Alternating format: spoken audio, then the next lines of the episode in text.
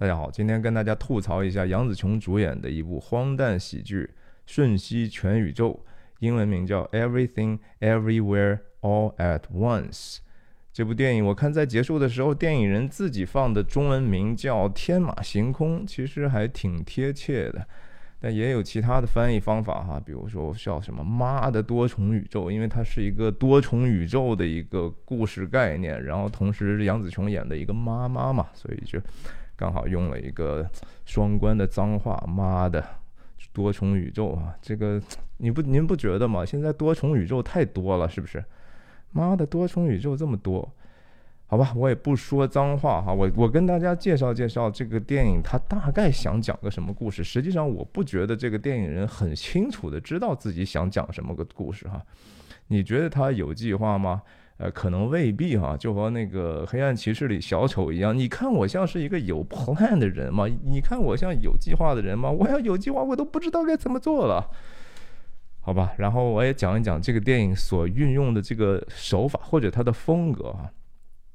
这电影真的是把能用到的电影语言哈用了一个遍。但是我的 argument 是说，当你学会了一万种外语的时候，但是你忘记人应该怎么说话，这不是一个很可悲的事吗？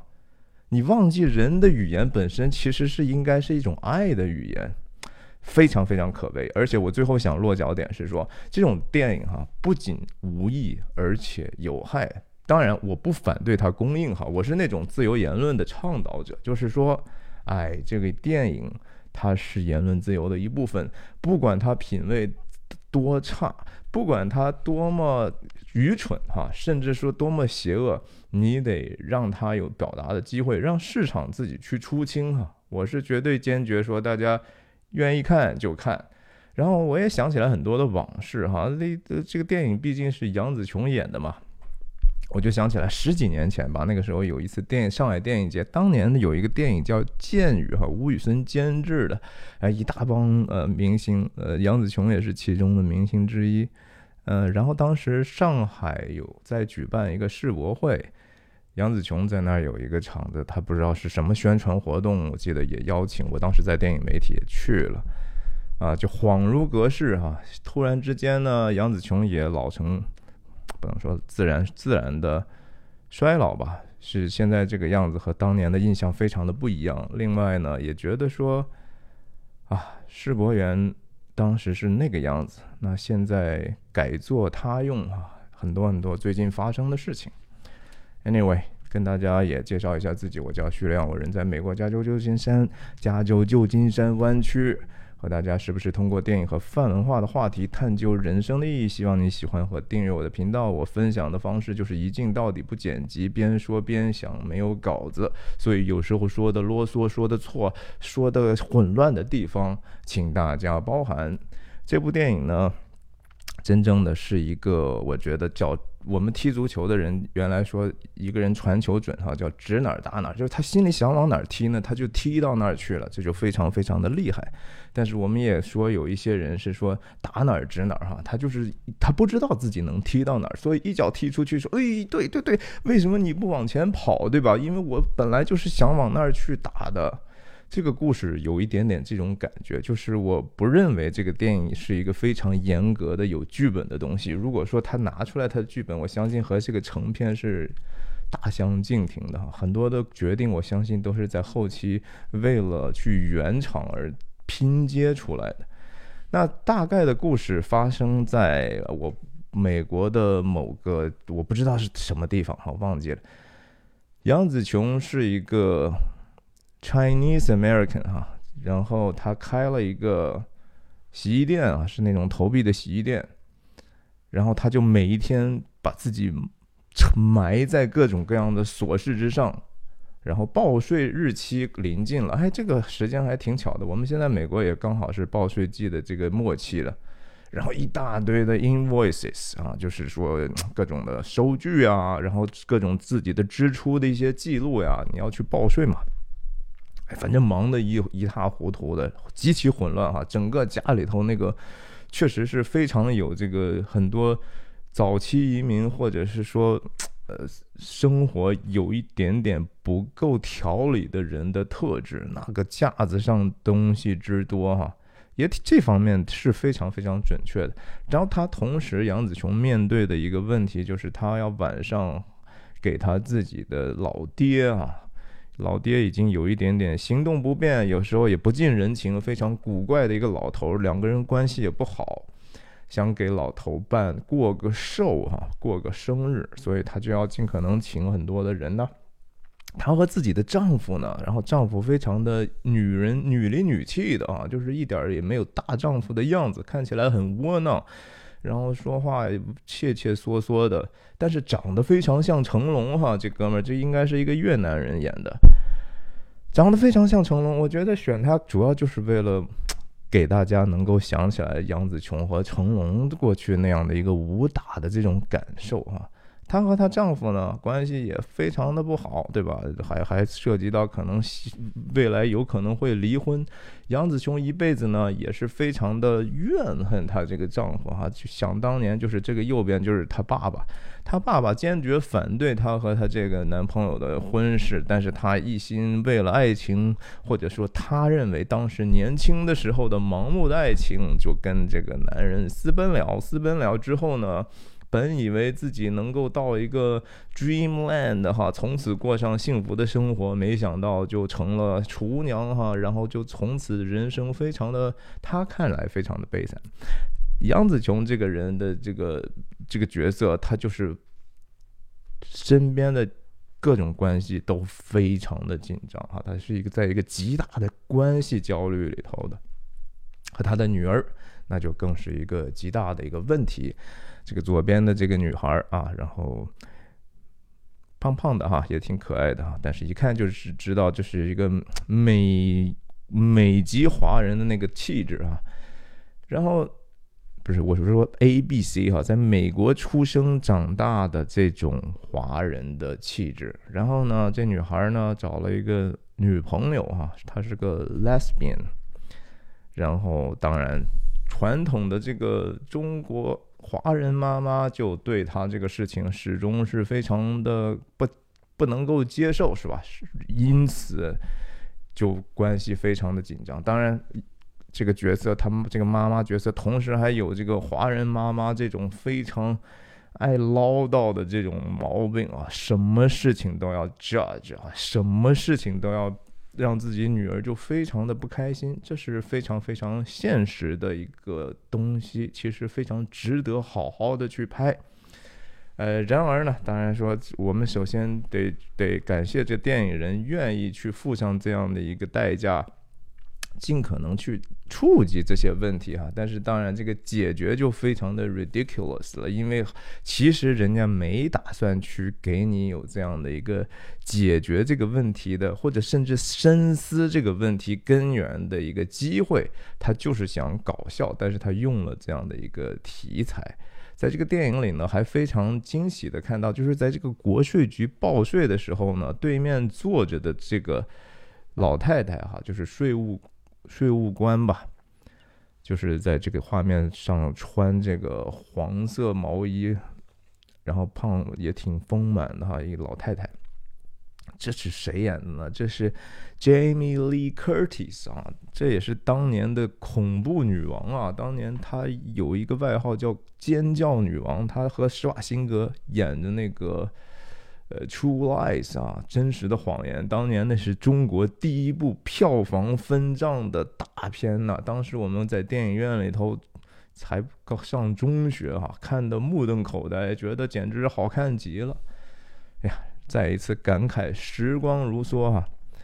Jamie Lee 在这个 Curtis 在里头演的这位税务官，也在多重宇宙里头，就是杨紫琼身边的冲突。和她女儿的冲突，和她丈夫的冲突，和她老公的冲突，和她爸爸的冲突，和以及她这个生意和整个这个社会，IRS 嘛，国税局象征的是说整个社会和她这个家庭的冲突，对不对？这是整整个冲突的设置。那最后当然说，故事肯定就需要往那个解决冲突的方向去了嘛。那多重宇宙刚才不是讲了吗？妈的，多重宇宙哈，这里头宇宙我真的没数清有多少个，跟大家仔细的不是是稍微的讲一讲，大概有这么几个宇宙哈。一个是说杨紫琼的这个，他们有一个叫呃热狗热狗香肠宇宙是吧？就是进去之后人都是这个这个样子的，那个手都是这样的，然后大家都是用脚来去。弹琴啦，甚至抚摸别人的脸了哈，就是恶趣味哈，恶趣味我是不反对的哈。我觉得说这个是，如果做得好的话，就像很多港片一样，它是非常让你真诚的觉得快乐的哈。因为而且它挺有想象力的，你就非常珍惜人家嘛，你就说，哎呀，这个创作者能够想做出来这样的一些奇思怪想哈。但是仍然。这些奇思怪想还得锚定一个稳定的价值哈，这是我一直提倡的，就是你不可能，你就说我就是虚无哈，但这个电影要要表现出来就是彻头彻尾的虚无，它还不只是说表面上的虚无，它是真实的、由衷的他们底层的这种虚无感，而且他要去给你告诉你，就是他要 preach 你，他要宣讲给你，就是说这个世界。本身就是虚无的哈，这是我想吐槽的主要的方向。这电影里头有几个这样的台词哈，就说 “We all, we are all small and stupid” 哈，我们既渺小又愚蠢。然后是呃，“There's no rules” 啊，就是没有什么需要遵守的真正的规则。说白了就是也没有什么稳定的原则。然后说什么？就说 nothing matters 啊，什么时期其实都他妈不重要哈。我相信哈，这是电影这创作者真正相信的一个事情，这也是荒诞主义哲学的一个其实非常。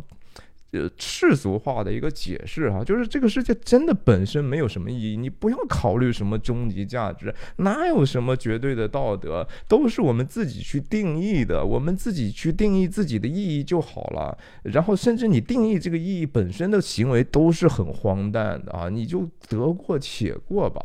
然后，最终结果就是什么呢？因为我们每个人只是说按自己的定义去活着，我们用自己的定义去追求我们认为好，或者是都不说无所谓好坏了，就是我们想怎么样就怎么样，那就发现呢，呃，有不同的这样的价值体系就会冲撞哈，冲撞的时候就会非常的可悲，很痛苦。那这个痛苦其实就是他人即地狱啊，就是。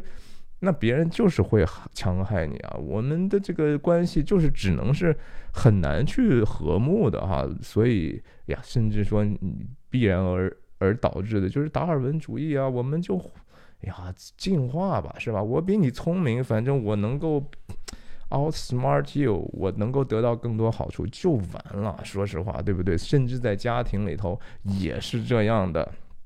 其实这个家庭里头暴露出来的，还就是多多少少有这样。刚才我还只是说说了一个这个这个宇宙哈，这个宇宙的香肠手指宇宙里头还致敬了好多个非常经典的电影哈，比如说《二零零一太空漫游》哈，库布里克那个非常呃经典的。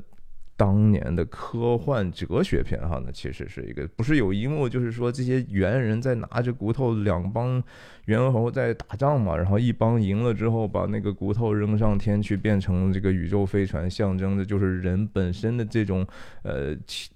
自自私自利的本性的延续啊，这个其实本身有很深刻的一些道理。但是这这这个电影里头呢，就把这个袁袁弘那场戏呢，也也出现了，都是都是香肠手的，那个有一点点表层的，我还多多少少被他挠挠的有一点点想笑了哈，但是我基本上没笑出来。这是一个宇宙哈，另外的其他的宇宙。就是说什么呃是花样年华宇宙哈，这个有一个富豪啊还是怎么样的，然后他们两个这种暧昧的关系，我觉得这个影调是他是试图去模仿王家卫的花样年华的哈，我把它叫花样年华色调吧，或者呃这这个里头本身套着一个电影首映的一个戏中戏哈，哎这东西解释不清楚，我跟你讲，就是基本上再再再再再说回来。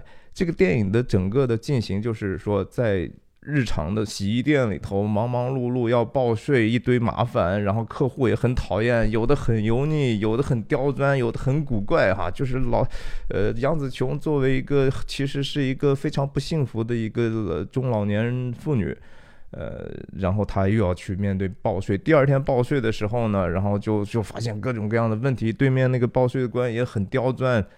然后就进入他呃不是他妈的，还是妈的多重宇宙了。然后就在这个宇宙中征战哈。其实每个人都是多重人格，在不同的宇宙里头都是不一样的啊。像他这老爸，有时候呢就是大反派，然后一会儿变成带机器人的手了什么的，好自由哈，真是天马行空。就是你根本不知道下一分钟会往哪里去。然后刚才讲的这个食食神小浣熊。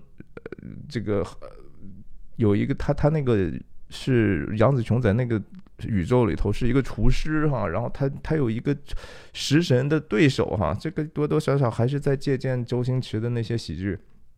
然后那厨师呢，高帽子里头有个小浣熊，然后哎，那是另外一个宇宙叫食神小浣熊职场争霸宇宙啊，另外还有。就是《霸王别姬》这种色调的梨梨园唱戏出丑的一个宇宙，然后还有一个两块石头的宇宙哈，两块石头那个宇宙是我觉得最恶心的哈，就是他整个那个故事里头突然之间就是他和他女儿突然就是进入一个宇宙，他们都是石头哈，他们也不会说话，然后荧幕上就 literally 就是打字儿哈，就是呃一。一个石头上头写啊，你你你你你好吗，儿女儿？然后这边妈你怎么在这儿呢？在这儿我们就是没有办法说话。他用这个非常他认为非常有创意哈，或者说大部分观众觉得很有创意的这样的一种方法，说你看这个我们不需要语言哈，我们用这个 PowerPoint 的形式来去讲这个故事，呃，也是很有创意的啊。是，呃，我我也没想到哈，就是说就是。电影这样的一个本来是一个挺有规制的一个保守的这样的一个艺术形式哈，本来是受后现代影响还不算太受，当然受后现代影响很大，但是同时它还能够保留一定的规规则吧？哎，这个电影就是说去他妈的规则吧哈，我爱怎么样怎么样，反正这不就是和那些后现代的绘画是吧？我甩点泥点子，我然后我我什么弄个。香蕉贴在墙上，对吧？我还可以卖个几几百万，还几十万的。反正我说它有意义就有意义。这电影就是这样啊，这电影就是我我我我不想称之为垃圾哈，说说垃圾好像有点侮辱垃圾了。呃，他就是自以为为意义哈。他你有的人说，人家这是意识流，好不好？我是我是觉得这不是什么意识流，这就是意识流氓哈。这个电影里头有很多的。呃，非常意识流氓的地方，比如说，在一个宇宙里头，有两个男的，就是急切的希望自己的肛门塞进去一个东西，哈，这个我觉得有一点点过了这个所谓过去的屎尿屁的这个底线的那个东西了，哈，过去就是说我们想肮脏点，想去坏的时候，屎尿屁就差不多是底线了，哈，你这个就。有一点点从这个成人期就回到口唇期、肛门期的这个想法呢，我是不是特别能够接受啊？这个电影风格上还是说它是一个拼盘哈，这个两个导演哈都是，他是一个导演二人组，都叫 Daniel，所以他们叫 Daniels，其中有还还有一个姓关的华人哈，我对他也没有什么了解，也不想了解了，因为这样的一个作品。总之呢，这两个人呢，就是过去人家是拍 MTV 的哈，music video 的，就是音乐电影，不是音乐视频吧？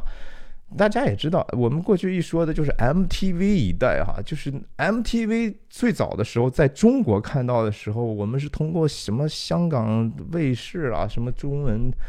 呃，中什么什么雅士啊，什么东西的？当时觉得好好炫呐，哈，非常的漂亮，很 splashy，然后永远都是花花绿绿变呀。但是那种东西，我即使在我在十几岁的时候，我看上个半个小时之后，我就想吐了啊，就是有一点点不适感。这电影呀，全篇就是一个无数个这样的 music video 的桥段组成的哈，它真的它的转场，它的故事只是自由哈，自由到就是它不需要任何意义，它自己本身就是告诉你这东西哪他妈有什么意义啊，你就跟着我来就行，我编到哪儿算哪儿，你就看吧哈，你有什么你你就不需要什么入戏哈。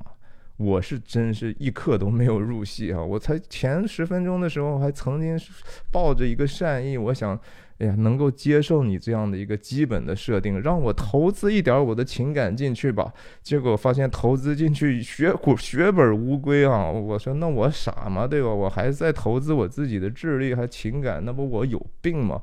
所以我就完完全全 withdraw 了哈，我就坐在一个旁第三者的。完完全全的审视这个作品了，真是这这玩意儿里头运用了多少梗，你知道吗？啊，什么《黑客帝国》那子弹崩啊，什么谷歌眼哈，我就是说他想起来什么用什么，他想起来什么道具，可能片场有什么道具就用什么道具啊，太多这样的毫无意义的时髦的符号，这些东西符号这种东西啊，你。用可以，但是你不能用一用就无节制的用哈。你用电影里头用一百个符号，那谁还去愿意去解读你这符号呢？你 你，不过人家也无所谓，因为人家就表明就这东西没意义哈。你像《公民凯恩》这样的电影哈，这种经典电影，一开始那个那个不瓶中的那个那叫什么玻璃罐里头那些雪花的这个东西。他给你埋了一个非常深层次的一个疑问，然后你在整个这个故事的慢慢的展开的过程中，你构筑了你这样的一个对这个故事的理解，然后你投资了整个你你对这个人物的同情同理心之后，最后你才了解啊，这个里头其实是一个对这种母爱的这种渴望啊，或者是其他的你 whatever 你可以想象的狄俄普斯情节 whatever 哈。但是你不能用的太多了，对不对？就和是人家周星驰的那个东西，仍然比这个好一万倍哈。我他这里头太多借鉴周星驰的东西了。但是周星驰人家喜剧之王那些梗，他他他让你除了表面化那些东西之外，他还有一定的能够接上真实的地方，不是吗？连他后面那些什么长江七号还是什么东西。那个，或者是那那个拿棒棒糖，那叫什么功夫是吧？那个棒棒糖。那些东西，它的符号它是有情感，它是有人类真实情感的呀。这电影有没有任何真实情感？它没有任何 real life consequence，你知道吧？就是你 whatever 你做吧，你那些选择，说实话，首先并不艰难。每一个人在每一个他妈的宇宙里头做的那些选择，一点儿都不重要，是吧？然后你选择对和错，反正也都是他妈妈的宇宙嘛，所以。我我为什么要关心你的那个结果呢？对不对？然后你回来现实之后，你就发现哦，当天晚上的这个 party 还是如常进行啊，你的这个洗衣店还是如常运行啊，出现一些混乱，你喝多了，你和家里头发生冲突，那你拍个喜宴，人家喜宴已经比你拍的好了一百万倍了，你何必呢？对不对？因为人家不追求意义啊，就是再回到原点，就是说人家不不追求意义啊。这些都是 nothing matters，这是这种电影非常非常糟糕的地方。说说这电影的手法哈，手法。首先我就不说这个多重宇宙的这种故事的这个编了哈，这就是随随便便编。这是一个呃，就是慢慢整个美西方和美国社会呢，就是说。大人说话呢都是模棱两可的，然后呢让一帮小孩子来告诉你什么是对错哈，呃，连作文都还不会写呢，写了两刚文法还没有基本学会呢，还对人生没有任何理解呢，然后就说，哎，这是我的风格是吧？我你你看不懂是因为我有风格。哎呀，却快算了吧哈，这个这个写文章还是有一定的都基础的东西的哈。这电影人呢，他们是典型的电影学院教出来的人哈，就是他们对生活一无所知，他们对哲学、对历史、对人文、对经济、对现实世界非常肤浅的，可能就是受 AOC 这样的美国议员影响那帮人哈，带着一个极其浅薄的世界观，然后觉得自己哎呦，我可看了好多电影了，我看了好几千部电影了，然后就开始。学会的那些条条框框哈，就开始用，只懂电影不懂人呐，这这就这种电影就是典型这样的例子。OK，这个这电影里头还致敬了什么？呃，哎呀，我我就不知道，不知道那些港片那些影子了吧？你像什么一会儿又出来一个什么啊黑的。Bagel 还是 donut 哈，这这又是一个大符号，又是一个其实挺色情而且挺恶心的一个符号。然后说说他的这个电影手法的问题哈，他呢，首先人家从这个技术上的选择。我我相信很多人注意了，在这个观影的过程中，这个画幅是不停的在变化的哈，一会儿一小变，三三分钟一小变，一分五分钟一大变，一会儿就四比三了，一会儿是超宽银幕了，一会儿甚至整个那个。占用的屏幕的幅度还在一直变，这绝对是我当然知道它是有意识的了。近近些年哈，就是说在画幅上的这种不断的调整，以显示自己这个好像非常深奥的一些想法，已经成为一种时代病了哈。原来的时候啊，就是诺兰那个时候，他是因为 IMAX 的一些对一些场景。的那个表现非常非常的强大哈，他他他就是说，OK，我混用一下吧，偶尔混用一下，反正而且尽可能不要让观众注意到。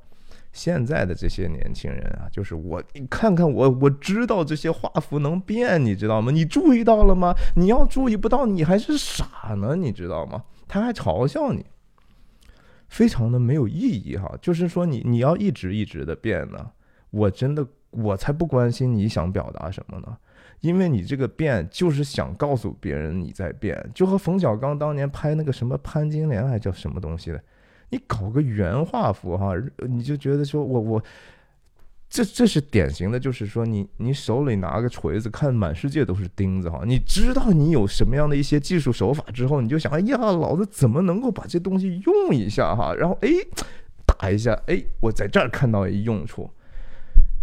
这都是你先有一个概念之后，概念先行的破玩意儿。你没有想，就说这个东西其实它背后应该你在讲述一个具体的信息的啊，你得讲一个有意义的东西。没有，这电影呢，我也觉得角色哈没有角色哈，什么角色？这这杨紫琼塑造的这个这个老妈了，没有特别明显的。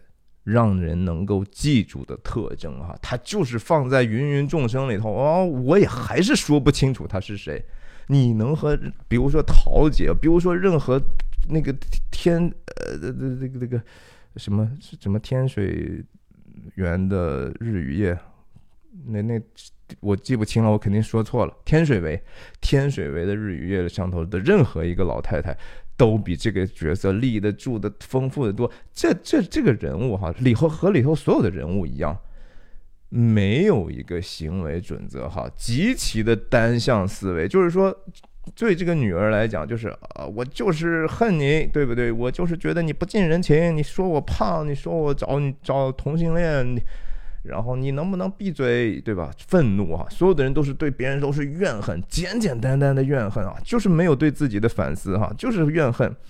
呃，就是你别人都需要去符合我的这个东西，他他老爸也是对吧？极其的，就是说嗯，莫名其妙的不近人情，就是我我不觉得这些有什么角色上的一些塑造哈。没有真实的情感，也没有视角哈。这电影本来是应该是完完全全就是杨紫琼视角的，对不对？按道理，他从这个编的所谓的这个故事的表象也是可以看到呀。杨紫琼出应该是发出现在所有的场景里头了吧？但是他的视角反而是混乱的，一会儿就站站到他他女儿那儿去了，一会儿就站到她的丈夫那儿去了。就是在剧作上，完全一点用心一点心都不用。也没有 moral 啊，也没有什么一个寓意，然后没有节制，主要就是说真的是没有任何的节制，想起哪出是哪出，把很多他们自己。可能自己什么学校的游戏啦、电玩游戏啦，整个世界他们所接触的所有跟他人生经验有关系的东西，哎，一会儿都放上去了。比如说这个他这幕戏里头啊，这就是厨神争霸的那场戏啊，两个人同事嘛，互相怨恨，然后一会儿就是哎，现在我我要帮助你了，所以来吧，我骑在你头上，抓着你的这个头发，我就可以操控，就成了个机器人了，奔跑吧，机器人，是吧？奔跑吧，同事。然后一会儿想想，不对啊，我应该是那个舍己的人。哎，这样你骑在我头上，然后拽着我头发，我来奔跑吧。你就是就是无非就是理了理解了半天，就是人和人关系无非就是你要么骑在我头上，要么我骑在你头上嘛，哈。就是说在在这是我都觉得说你们受到什么教育？这是美国教育你的吗？还是你家人教教给你的呀？莫名其妙哈，简直是。然后在技术上哈，一会儿人人家就用一个慢慢门镜头哈，那就是还是不知道学学的什么杜可风的手持摄影了，一会儿延时摄影也出来了，一会儿慢镜头哈，很多的这种桥段，呃，当然还是比成龙电影那些还是要差一万倍的，但是至少有一点点能看出来香港武打片的一个一个小小的影子了。然后抽针啦，然后这种就是无节制蒙太奇啊，那个比 MTV 看的还要恶心一万倍，就是它 literally 可能是一帧一个一个画面，然后就就直接把你眼闪瞎我的 K 氪金狗眼的那种桥段，而且特别长，我觉得感觉有一分钟之长，我我有一点点想闭眼，但是我又想体验一下这个奇葩，我说哎呀，老子就忍着吧哈。哎，总之就是非常非常的过分，我觉得他把所有的手段都用了，他运运镜哈，那运镜就是说，你总是你你要就和写论文一样，你首先得定义你自己的这个我的这概念是什么的意思，对吧？我我到底这个这个词是什么意思？然后我我我我要我的这个逻辑是一层一层怎么搭起来的？